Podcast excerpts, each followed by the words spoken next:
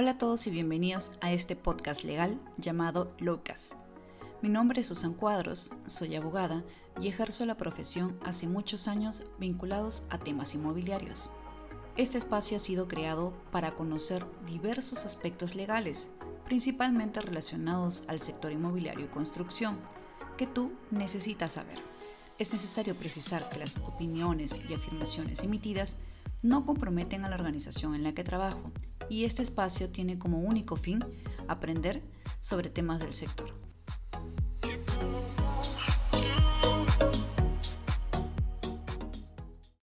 Hola a todos, bienvenidos a Lowcast. El día de hoy tenemos un invitado especial, Héctor Mendoza. Bienvenido, ¿cómo estás? Hola Susan, ¿cómo estás? Gracias por la invitación. Eh, esta es una oportunidad eh, muy valiosa y bueno, esperemos que esto lo podamos disfrutar nosotros en la conversación y también todas las personas que nos puedan estar escuchando. Qué bueno, Héctor. Les comento. Héctor es abogado laboralista por la Universidad Nacional San Luis Gonzaga de Ica y con estudios concluidos en la maestría de Derecho de Trabajo por la Universidad Nacional Mayor de San Marco. Y actualmente se desempeña como especialista de en SUNAFIL es decir, contamos con un experto en temas laborales, que es de lo que se trata el podcast del día de hoy. Y quizá comenzar con ¿cuándo es que existe una relación laboral?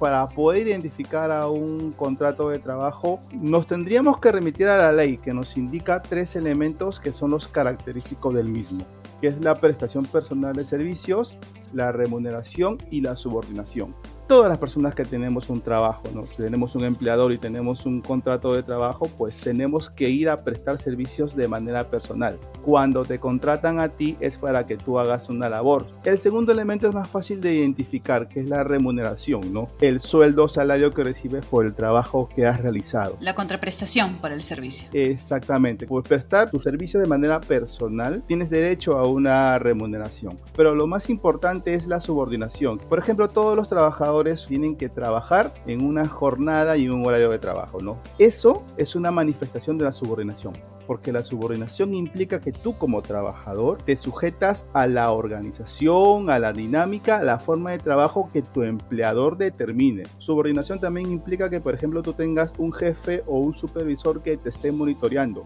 Por eso es que un trabajador se llama dependiente cuándo realmente uno está subordinado o cuándo se desnaturaliza esa subordinación. Tiene que ver con la figura de la locación de servicios, ¿no? que son los trabajadores independientes que prestan trabajos y emiten recibos por horarios como ya lo estaba mencionando, una subordinación significa que tú eres un trabajador dependiente y ese es un contrato de trabajo, una relación laboral. Y una locación es lo contrario, un trabajador autónomo. ¿Qué pasa muchas veces en la realidad? Los colocan como si fuera un trabajador común con un horario, con una jornada, con un jefe, es decir, lo tratan como si fuera un trabajador dependiente. ¿Qué sucede cuando se contrata a un trabajador bajo la figura de locador? Cuál es la razón por la cual el empleador realiza estas acciones. Esto pasa muchas veces porque los empleadores quieren librarse de los costos laborales que implica tener un trabajador. Para evitar esa figura, emplean a los trabajadores bajo la locación, pero eso es lo documental. En la práctica son tratados como trabajadores. Y eso es importante que todos lo sepamos diferenciar, porque si tú eres una persona que está contratada bajo la figura de locación, pero tienes un jefe, tienes un supervisor, tienes un horario de trabajo, estás sujeto a una jerarquía. Es decir, si eres tratado como un trabajador por norma, te corresponde todos los derechos propios de un trabajador como si estuvieras en planilla. Y eso es justamente lo que genera muchos problemas. Correcto, Héctor. Estos elementos característicos de una relación laboral son los que en efecto van a poder delimitar la línea entre ser un trabajador en planilla y no serlo. Y entendería que de esa premisa es que nacen los contratos bajo ciertas modalidades. Coméntanos un poco cuáles son las, las modalidades que hay de contratos o las más usuales. Bueno, en realidad dentro de esos contratos de trabajo hay una división en cuanto a su duración. El primero de ellos son los contratos fijos que tienen un plazo determinado, ¿no? Tienen una fecha de inicio y una fecha de fin. Y los contratos indeterminados, los que se llaman los trabajadores estables, no tienen una fecha de inicio su vínculo laboral, pero no tienen una fecha de fin, salvo que, bueno, ahí incurren una causal de despido justificada, ¿no? Pero por definición esos contratos se extienden lo más posible. O sea, queda literalmente a potestad del trabajador terminar la relación laboral, salvo que esté en una causal de despido, ¿no? Claro, eh, si estamos hablando del grupo de los contratos de trabajo que son a plazo indeterminado, determinado. El trabajador tiene ese tipo de contrato y simplemente tiene que prestar servicios hasta que de repente sea despedido por causa justa o de repente el mismo trabajador renuncie por, por alguna razón personal, ¿no? Eh, si bien es cierto, la norma lo que busca es que haya eh, que, que hayan trabajadores bajo la modalidad indeterminada, y muchas veces los contratos a plazo fijo obedecen a la naturaleza en la que se encuentra el negocio, o sea, el momento en el que está el negocio y que requiere de un trabajador.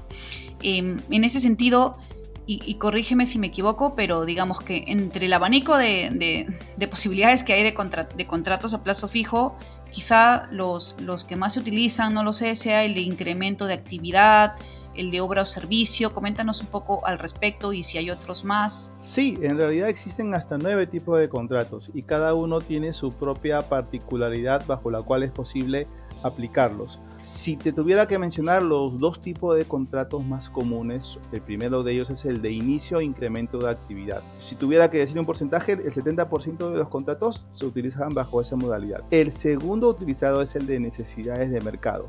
¿Cuáles serían aquellas eh, principales eh, obligaciones y derechos que tiene el empleador y el trabajador? Los derechos y obligaciones dentro de una relación laboral se entremezclan, ¿no? Yo como trabajador tengo un derecho, significa que el empleador tiene una obligación. Y aquí yo podría dividirlo en tres grupos. El primer grupo es lo más conocido.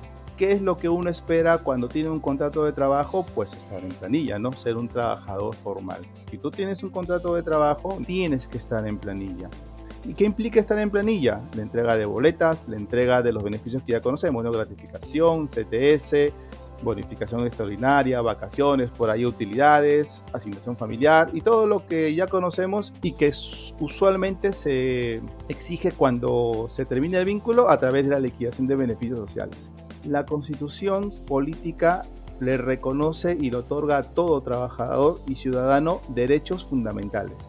En el artículo 2 de la Constitución están señalados una larga lista de derechos que tenemos a la vida, a la salud, a la dignidad, eso también irradia dentro de la relación laboral.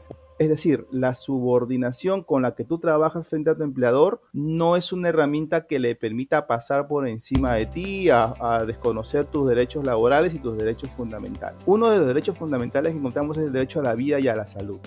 Un empleador está obligado a darte condiciones de trabajo dignas y que protejan tu vida y tu salud. Eh, si un trabajador que se dedica a limpieza sigue siendo un ciudadano que tiene derecho a la vida y a la salud. Entonces, esto implica que el trabajador, cuando está prestando servicios a su empleador, deba tener las condiciones adecuadas. Y esto se refleja de manera básica entregando de repente equipos de protección personal, ¿no? guantes, zapatos con con punta de jeve o con, suela de jeve, eh, de repente lentes para evitar el contacto con algún material, si es necesario incluso algún protector respiratorio, aparte de lo que estamos viendo a través del COVID, ¿no? El trabajo es una forma de ganarse la vida, no deberíamos de perder la vida en el trabajo. Y justamente por eso es que existe toda esta normativa que busca proteger la vida y la salud de los trabajadores. El tercer punto con lo anterior son los derechos eh, mínimos que ya la norma te reconoce. Por ejemplo, todos trabajamos por una razón, necesitamos el dinero para poder eh, subsistir y cumplir nuestros objetivos. Todos sabemos que el sueldo mínimo ahorita está en 930. Nadie puede trabajar y percibir menos de eso. Incluso aunque el trabajador por su posición de fragilidad pueda aceptar esto, la norma no considera esto válido y va por encima de la voluntad del trabajador. Cuando un trabajador, sea que está en planilla con toda la formalidad, o sea que no, porque ya nos dijiste que igual están parado, eh, suele recurrir a las entidades del Estado para solicitar el reclamo de sus derechos cuando considera que estos no, se le han, no, no han sido satisfechos. ¿Cuándo recurrimos a SUNAFIL y cuándo recurrimos al Ministerio de Trabajo?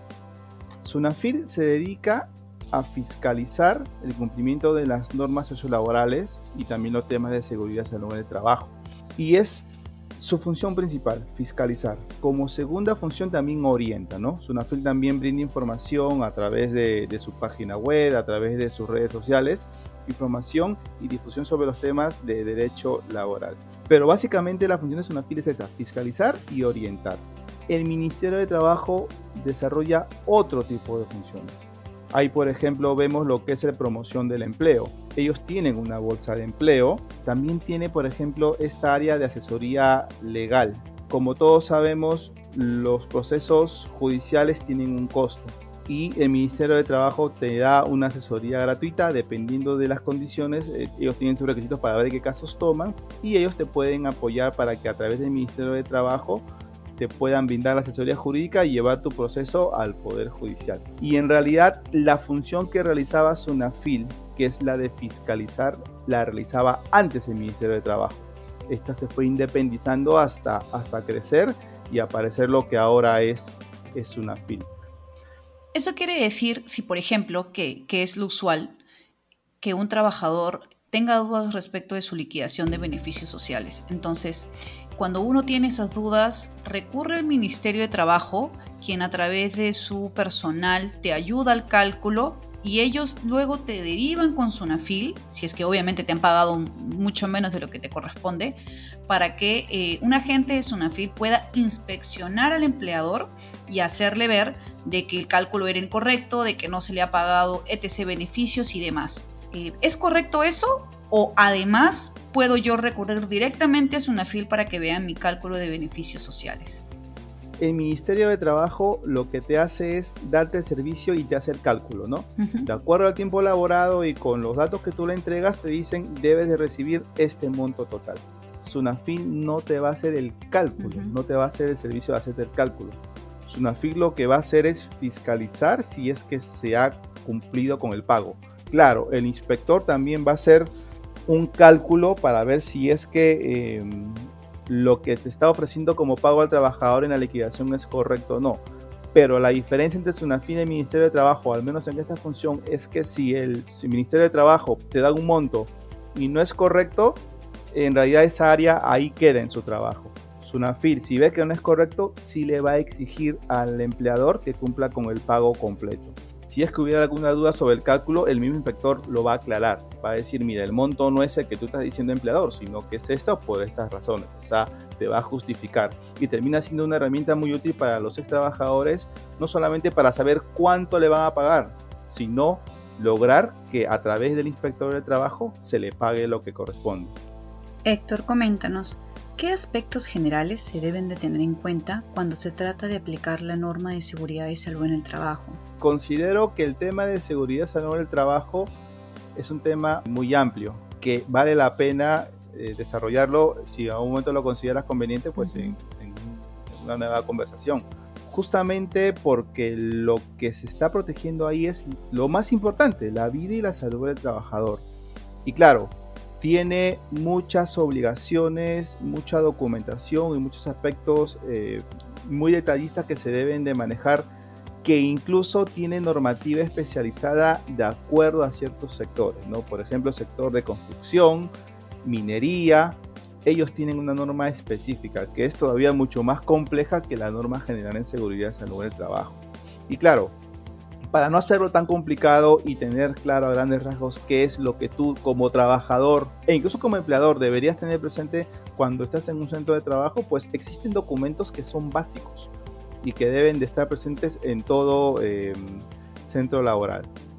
El primero de ellos es la política. Este es un documento que es dejado de lado muchas veces por los empleadores. ¿Recuerdas que en las empresas, a veces cuando vas a los centros comerciales o a las empresas de transporte, hay un letrerito que dice visión y misión? La política es algo similar, pero está enfocada a lo que es la seguridad y salud del trabajo. Ahí el empleador dice, en cuanto a la seguridad y salud del trabajo, mi empresa va a apuntar a lo siguiente, ¿no? Dar condiciones de seguridad a los trabajadores, etc. Este documento es más importante de lo que parece, porque es la base sobre la cual se construye y, terminan siendo los principios bajo los cuales un empleador pues muestra el compromiso hacia la seguridad y salud en el trabajo. Este documento tiene que ser visible, así como encuentras tu licencia de funcionamiento en algunos centros de trabajo y tu visión y misión en otros lados, este documento es obligatorio que esté en un lugar visible. Otro documento que es vital, aunque esto es exigible a los empleadores que tienen por lo menos 20 trabajadores. El reglamento interno de seguridad y salud en el trabajo. Ahí te dice tus derechos, tus obligaciones, cuáles van a ser eh, los estándares bajo los cuales tú vas a actuar.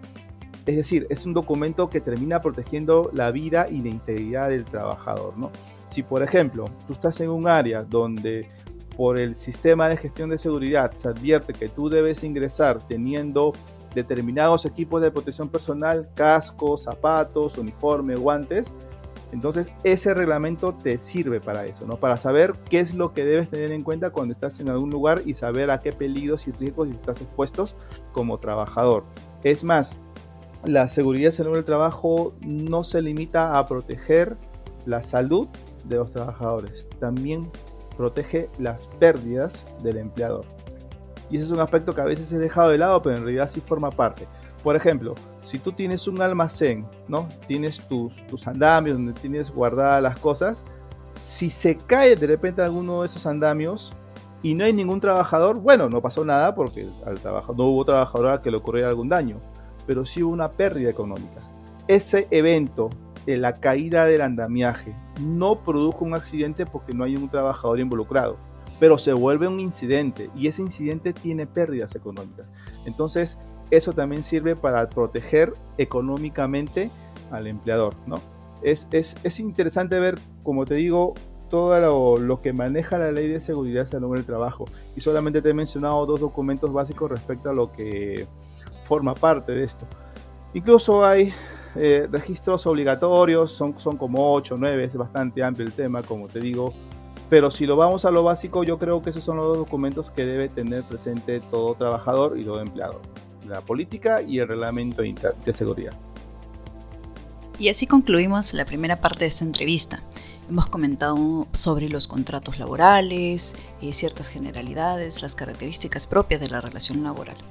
En el próximo episodio conversamos un poquito más acerca de estas figuras que han salido a flote a raíz del COVID-19, como son la suspensión perfecta de labores, las licencias con y sin coste de haber, eh, estas modificaciones normativas que se han ido dando en el transcurso del año pasado, como han sido algunos cambios en la ley de contra el estigamiento sexual y otros puntos más. Acompáñanos en el siguiente episodio de Locust.